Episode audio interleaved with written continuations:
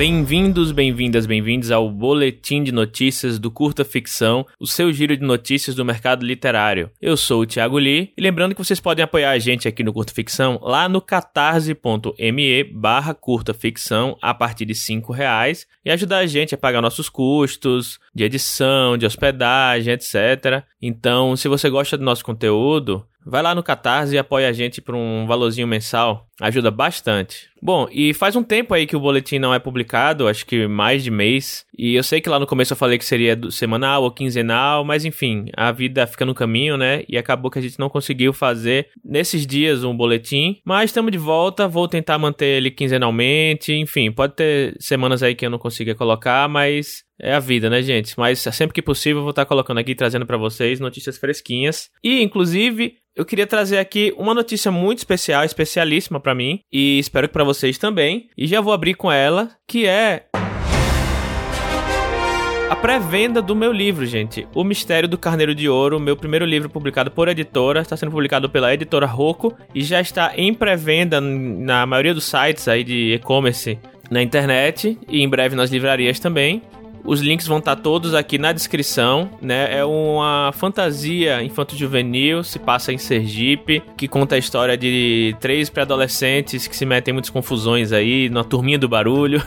e eles vão ter que desvendar um mistério, né, desse tal carneiro de ouro e enfrentar muitos, muitas criaturas aí do, da cultura popular nossa, como o pisadeiro, o homem do saco. E tá muito legal. Para quem já leu a versão em e-book, tem capítulo novo, tem conteúdo exclusivo para quem lê a versão física. Tá muito legal. A capa é, teve uma, uma modernizada aí na capa com relação à versão em e-book. Vão lá dar uma conferida. E para quem comprar na pré-venda, né, o, lançamento no, o lançamento no dia 24 de setembro, para quem comprar antes disso na pré-venda, vai estar tá ganhando brindes, um marcador e três cards com ilustrações, que são as ilustrações que estavam no e-book, só que coloridas, né? Então, quem comprar na pré-venda vai receber os cards, o marcador, enfim, é, vão lá, eu tô muito empolgado, é meu primeiro livro em editora, vão lá e quem quiser continuação tem que vender bem, então vamos lá, é, dá de presente Dia das Crianças pros seus sobrinhos, pros seus irmãos mais novos, para os filhos dos seus amigos, ou enfim, e para adultos também, né? Adultos também é, vão gostar de ler esse livro que é muito legal, uma aventura, uma fantasia bem bacana e se passa no Nordeste, né? Então quem quem for do Nordeste, quem gosta de aventuras mais é, voltadas para essa região também vai gostar bastante. Então conto com vocês aí. Vamos lá. Próxima notícia de hoje.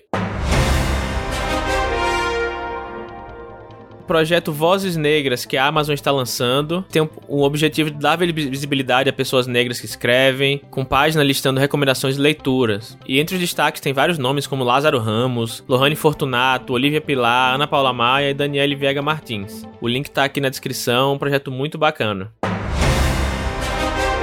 Outra novidade é que a Bienal do Livro do Rio deve acontecer de maneira híbrida. Ela está marcada para os dias 13 a 12 de dezembro, lá no Rio Centro, e numa plataforma digital. A expectativa é que ocorra com 50% da capacidade presencial, se houver condições para isso, né? Nas palavras da, da própria organização da Bienal. Vamos ver como é que vai funcionar isso aí, né, gente? A Bienal é um, um evento muito legal, mas o local costuma ser bem claustrofóbico, com muitas crianças, enfim, muita circulação. Vamos ficar de olho aí para ver como é que vai ser essa forma híbrida aí do evento, né? Enfim.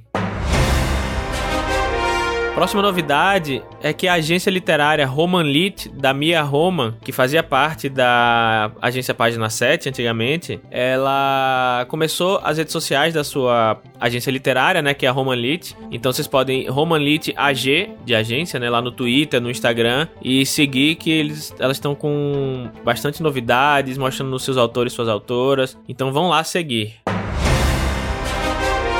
Próxima novidade, na verdade, é um, algo que eu só queria trazer aqui porque eu, eu passou para mim aí essa semana na, na, minha timeline. Eu achei um pouco estranho aí, queria mostrar para vocês só pra, né, para quem gosta de fofoca aí do mercado editorial, né? Houve uma, uma um fio de Twitter aí que eu, alguma pessoa colocou fazendo, para quem gosta de, dos famosos exposed, né, de enfim, eu não, não, não sei a veracidade das informações, então, né, levem de acordo com o que vocês leem lá e tirem suas próprias conclusões, que um fio falando sobre uma tal de editora Blue Hope, né, falando algumas coisas que acontecem lá nessa tal editora, né, e a gente aqui, a gente, a gente gosta muito de editoras que são transparentes, né, com seu próprio com seu negócio. E aparentemente, pelo que é relatado lá, não houve muita transparência em muitas coisas relacionadas a essa editora. Né? Não sei se alguém aí tem livro publicado por lá, ou pretende comprar ou publicar alguma coisa por lá. Mas se tem, dá uma olhada nesse fio do Twitter que vai estar linkado aqui na descrição para vocês tirarem suas próprias conclusões do que está escrito lá.